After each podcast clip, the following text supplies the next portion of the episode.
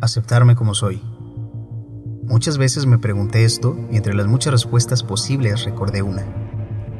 Cada instante de mi vida es una oportunidad para poder observar lo peor de mí, el dark side, para poder aceptarla e integrarla.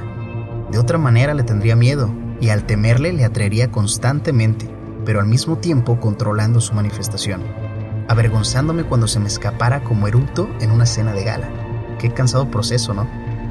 Pues un día con cada una de mis sombras. Ah, porque ya en introspección te encuentras con que tienes varias cosas ahí guardadas esperando salir o ser liberadas.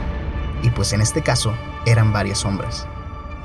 Les agradecí por todo lo que habían hecho por mí, ya que si observas tus experiencias pasadas, en muchas ocasiones las sombras fueron las que te salvaron de algún evento, las que te dieron el valor para salir con la frente en alto, las que te machacaron la cabeza por noches enteras para que te dieras cuenta de eso que no querías ver, las que te quitaron el apetito para recordarte que no solo de pan vive el hombre, y el alma también se alimenta. Hice un pacto con ellas. Prometí escucharlas y dejarles salir a conciencia cuando fuese necesario. Y desde entonces no me da pena, ni miedo. Al contrario, me siento más tranquilo de saber que ahí están siempre para mi servicio sin dejar de ser yo.